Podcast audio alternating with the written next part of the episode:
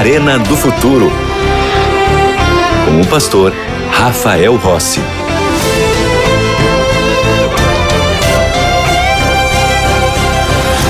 Já estamos com o programa A Arena do Futuro e eu tenho um convite muito especial para fazer para a senhora, para fazer para o senhor, todos que acompanham a programação da Novo Tempo e, em especial, estão agora conectados aqui no programa A Arena do Futuro. Você sabe que a Novo Tempo, na verdade, ela é uma escola bíblica que usa rádio, TV e internet para pregar o Evangelho. Então, nosso maior objetivo é que você continue aprendendo a palavra do Senhor, não apenas com a transmissão dos programas, mas que no seu dia a dia, no seu, indo para o seu trabalho, na, na escola, na faculdade, na sua família, você aprofunde o seu conhecimento naquilo que Deus deixou como revelação. E para isso, você tem que ser um aluno da nossa escola bíblica. Bom, essa escola bíblica, ela está sempre com matrículas abertas.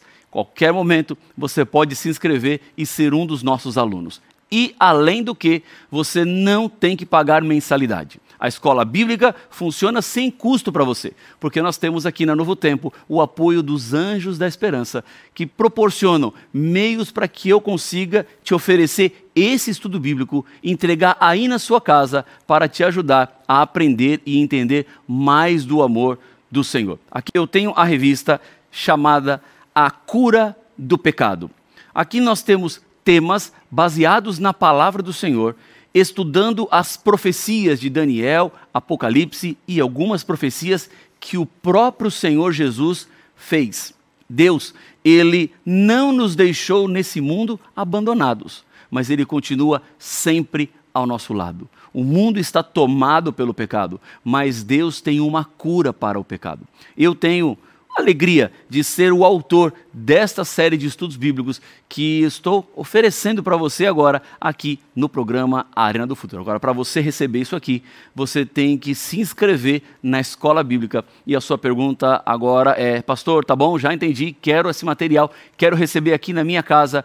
O que eu preciso fazer para ser um aluno da escola bíblica? Vou te dizer. Você pode mandar uma mensagem para nós no WhatsApp no número 12 98244 0077. Vou repetir, tá? 12 98244 0077. Ou você pode entrar no nosso site novotempo.com barra escola bíblica. Tudo certo? Já está aí com os dados necessários? Vamos para o estudo de hoje, porque vamos falar sobre o próximo imperador mundial. Eu estou com a minha Bíblia aqui. Espero que você esteja também com a sua Bíblia aí, porque aqui no Arena do Futuro tudo começa na palavra. O centro de toda a Bíblia é Jesus.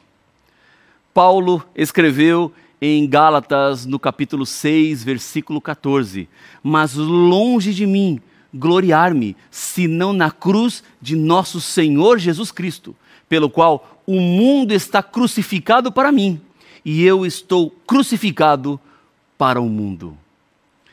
Li recentemente um texto que me chamou muito a atenção. E eu vou tentar reproduzir esse texto para você, e eu sei que será uma inspiração para a sua vida, porque ele reforça quem é Jesus. Para o cego, Jesus é luz. Para o faminto, o pão. Para o sedento, é a fonte. Para o morto, é a vida. Para o enfermo, é a cura.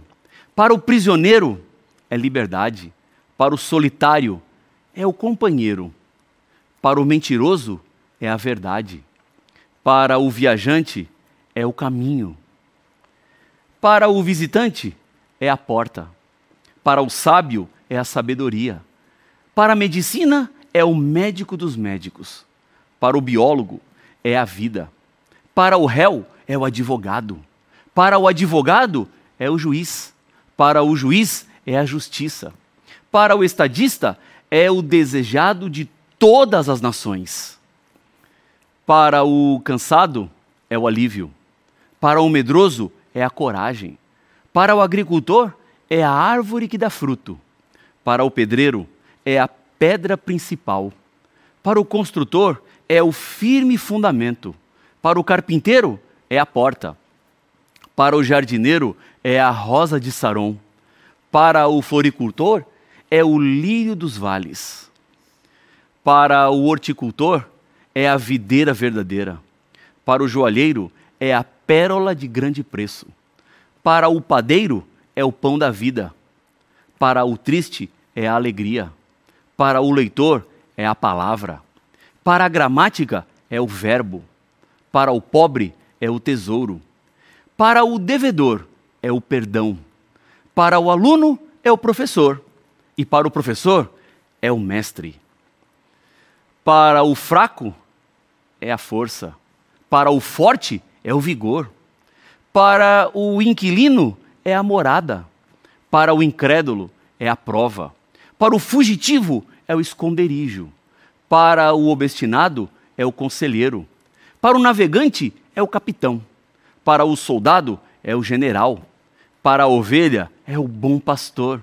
Para o problemático, é a solução. Para o sacrifício, é o cordeiro. Para o sábado, é o Senhor. Para o astrônomo, é a estrela da manhã. Para os magos, é a estrela do Oriente. Para o mundo, é o Salvador. Para o pecador, é o Cordeiro de Deus que tira o pecado do mundo.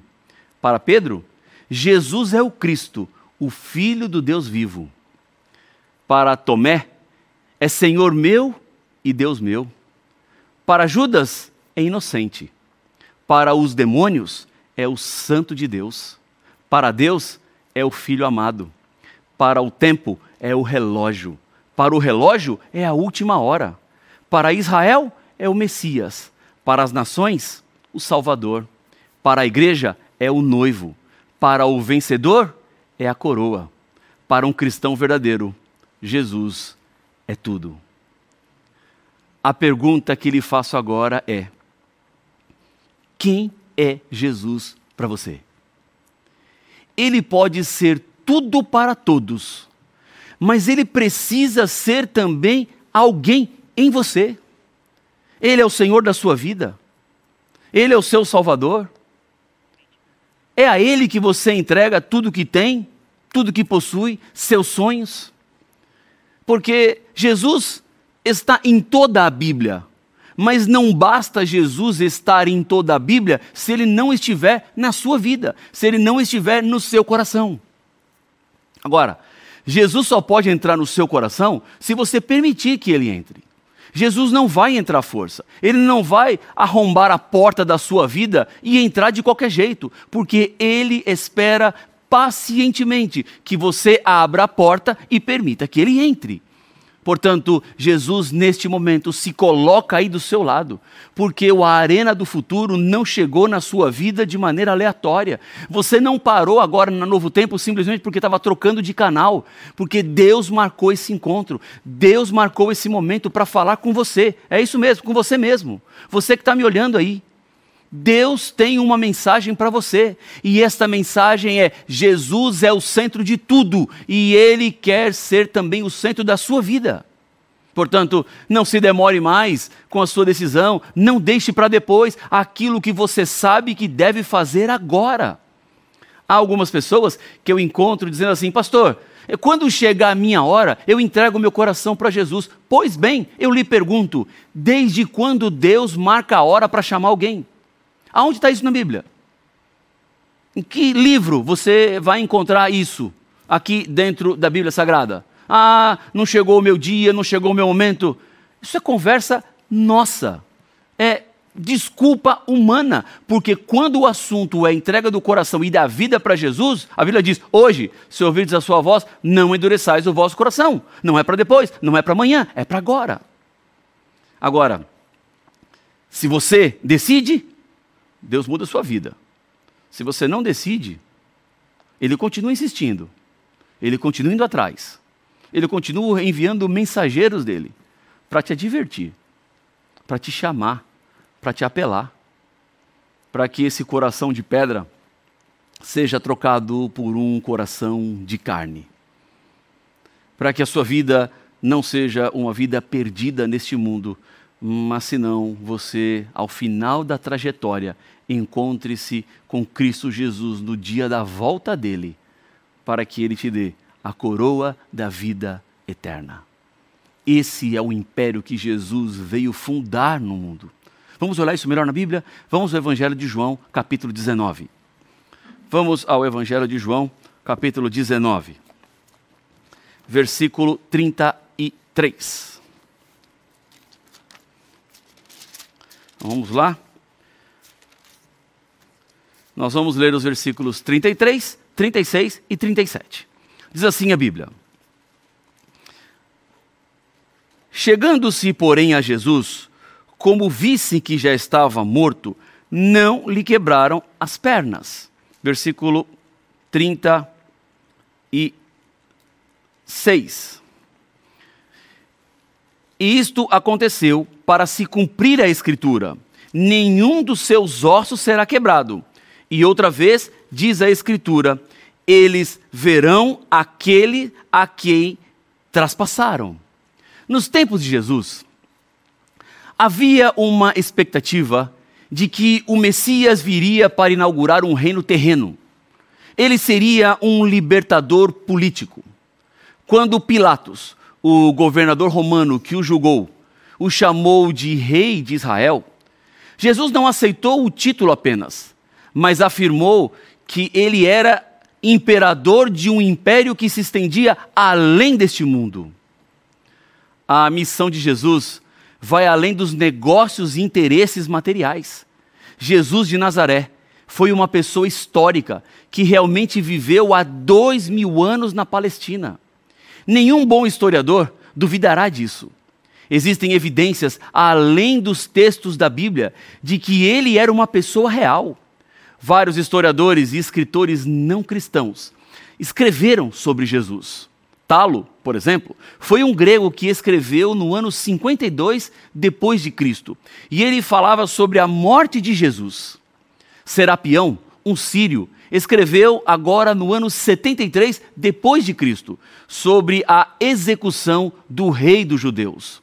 Outro que tratou sobre Jesus foi Flávio Joséfo, um historiador judeu que viveu de 37 até 97 depois de Cristo um conselheiro do general romano Vespasiano, que mais tarde se transformou em imperador de Roma. A arqueologia comprovou o que Joséfo escreveu, com muita precisão sobre a queda de Massada no ano 73 depois de Cristo. Assim, ele se torna confiável como um escritor não cristão que testemunhou sobre Jesus Cristo.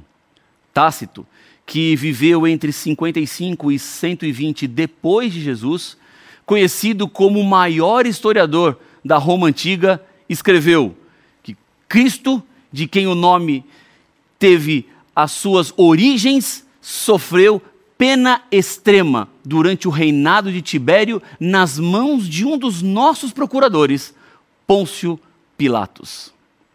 Então, sem dúvida, Jesus era uma pessoa histórica, vivendo dois mil anos atrás na Palestina.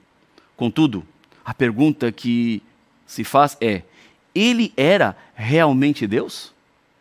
Qual é a evidência de que Jesus era realmente Deus encarnado? Há alguma prova na Bíblia? Bom, vamos ver dois versos bíblicos. O primeiro está em João, Vamos até João capítulo 1, versículo 29. Nós já estamos já aqui no, no Evangelho de João, estávamos no capítulo 19, vamos para o capítulo 1, versículo 29. Esse versículo aqui aparece no contexto do batismo de Jesus. E a Bíblia diz assim: palavras de João que batizou Jesus. No dia seguinte, viu João a Jesus que vinha para ele e disse: Eis o Cordeiro de Deus que tira o pecado do mundo. Olha só, Jesus era o Cordeiro de Deus que tira o pecado do mundo. Então, essa é uma informação valiosíssima para nós. Vamos a Apocalipse capítulo 1. Apocalipse capítulo 1, versículo 8. Estão com as suas Bíblias aí? Vamos juntos Apocalipse 1, 8. Aqui dizendo sobre Jesus. Eu sou o Alfa e o Ômega, diz o Senhor Deus, aquele que é, que era e que há de vir, o Todo-Poderoso. Buda nunca afirmou ser Deus. Confúcio nunca afirmou ser Deus. Maomé nunca afirmou ser Deus. Mas Jesus abertamente afirma que é Deus. E isso está claro em toda a Bíblia. Há evidências fora da Bíblia de que o seu conteúdo é confiável, e nós já vimos isso.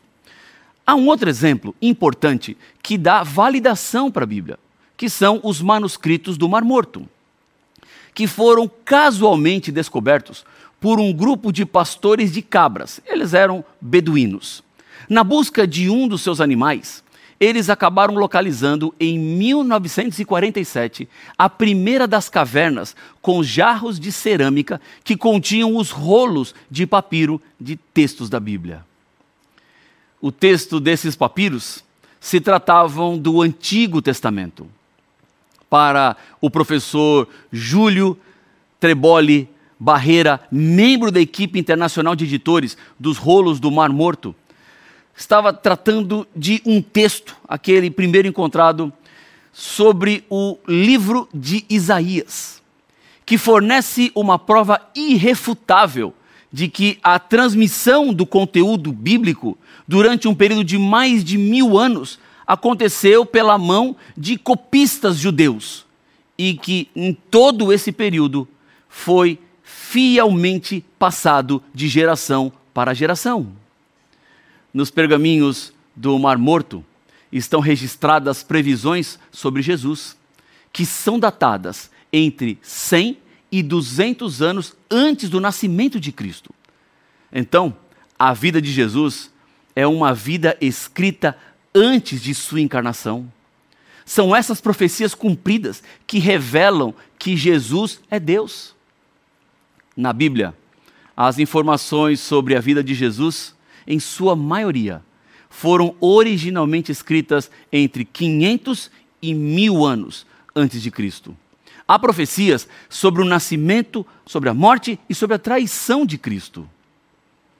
O Dr. James Strange, da Universidade da Flórida, examinou a probabilidade estatística de todas as 48 previsões messiânicas se cumprir na vida de uma pessoa e chegou à conclusão que é de uma em 100 seguido de 136 zeros. Ou seja, é um número incalculável, é algo impossível de acontecer. Não dá para uma outra pessoa cumprir tudo que foi profetizado exatamente como Jesus cumpriu. E vamos ver algumas dessas evidências. Quero convidá-los aí comigo para o livro de Miqueias, no capítulo 5, versículo 2. Aqui nós vamos encontrar uma profecia falando sobre o nascimento de Jesus.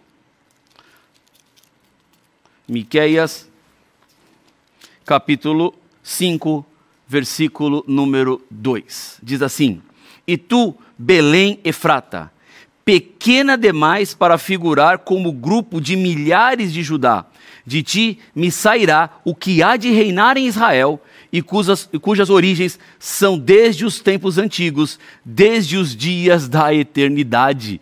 Olha só, aproximadamente 700 anos antes do nascimento de Cristo, a Bíblia predisse que ele nasceria em Belém. Os pais de Jesus, José e Maria, não moravam em Belém, moravam em Nazaré, uma cidade perto do mar da Galileia, no norte. Já Belém fica perto de Jerusalém, no sul. A distância entre Nazaré e Belém é 130 quilômetros. Pode falar assim, pastor, é perto 130 quilômetros. Perto hoje, que temos carro, ônibus, outros meios de transporte. Mas lembre-se que na época de Jesus não tinham esses meios mais rápidos de locomoção. Então era uma cidade, sim, bem distante.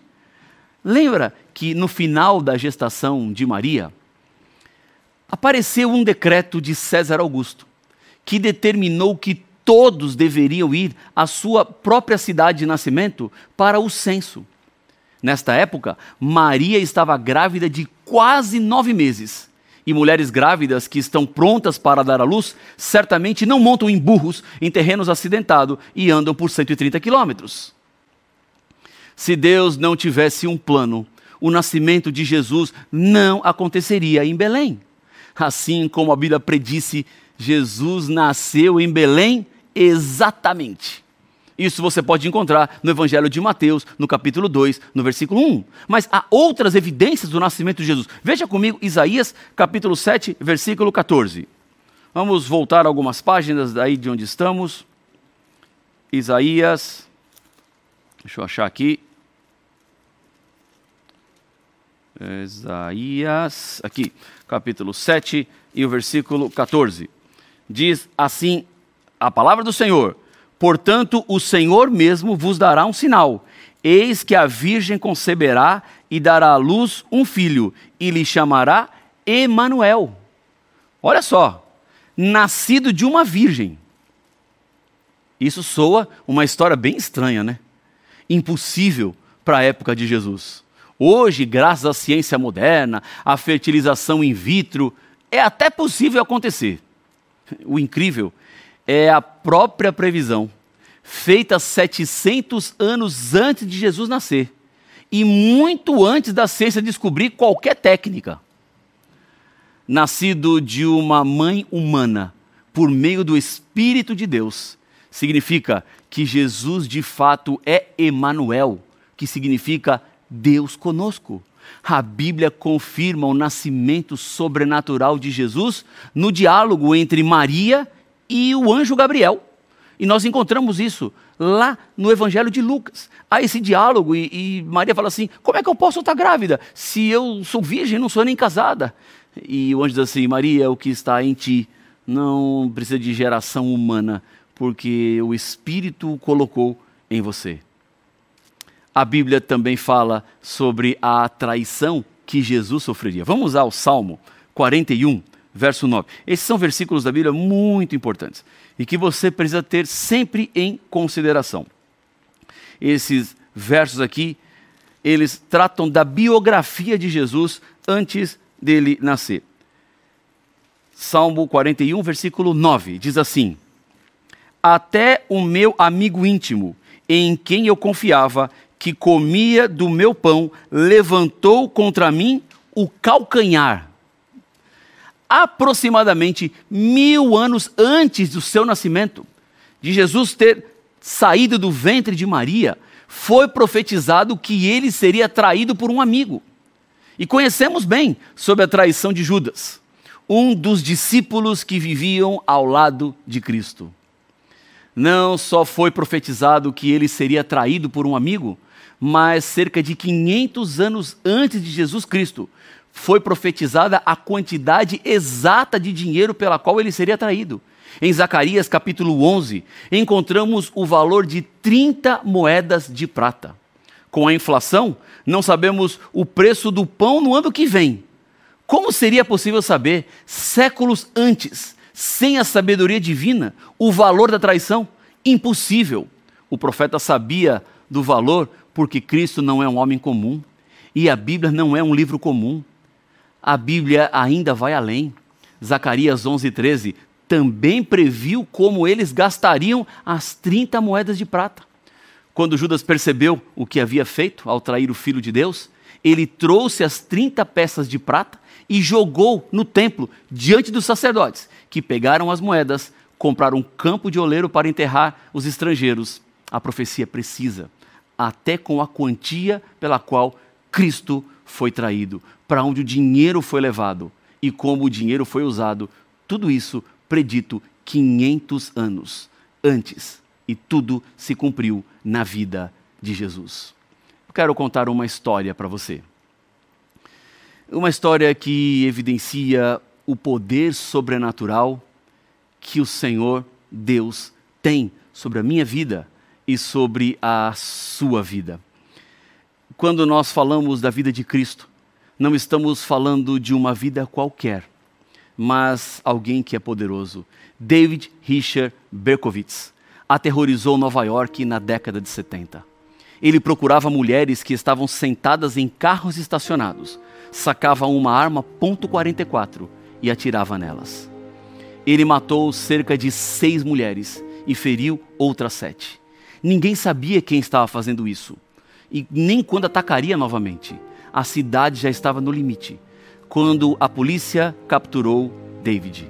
E ele diz que matava as mulheres por ordens de um demônio que possuía o cachorro da vizinha dele. Ele foi para a prisão. Lá, quase foi assassinado por outro preso, que acabou cortando sua garganta. Um companheiro de prisão, chamado Nick, tentou repetidamente lhe dar uma Bíblia, mas ele recusava. Finalmente, um dia ele aceitou. Ao ler a Bíblia, seu coração foi tocado pelo amor de Deus. Hoje, David é um prisioneiro modelo. Recebeu uma condenação de 300 anos, mas sua vida foi transformada por Cristo Jesus. Ele encontrou o perdão para sua atormentada mente, dominada pelo mal e pela culpa. A paz de espírito substituiu a ansiedade. Teve um significado e um propósito na vida. Ele foi transformado e hoje os seus dias na prisão são dias de esperança, de expectativa de viver eternamente com Jesus Cristo, o imperador mundial. Não importa onde você foi, nem o que você fez. Jesus agora te oferece o perdão e te dá a vida eterna. Se essa é a sua decisão, eu quero te convidar a fechar os olhos e vamos juntos orar. Senhor, ao estudarmos sobre Cristo Jesus, temos certeza de que Ele viveu entre nós, que Ele morreu por nós e agora nos oferece tão bondosamente a salvação e a eternidade. Por isso, Pai, eu oro com cada pessoa que nesse momento acompanha o Arena do Futuro, entregando as nossas vidas nas tuas mãos, aceitando a morte de Cristo Jesus na cruz do Calvário, para que muito em breve possamos estar contigo e desfrutando de toda a eternidade. É o que eu lhe peço no nome de Jesus. Amém.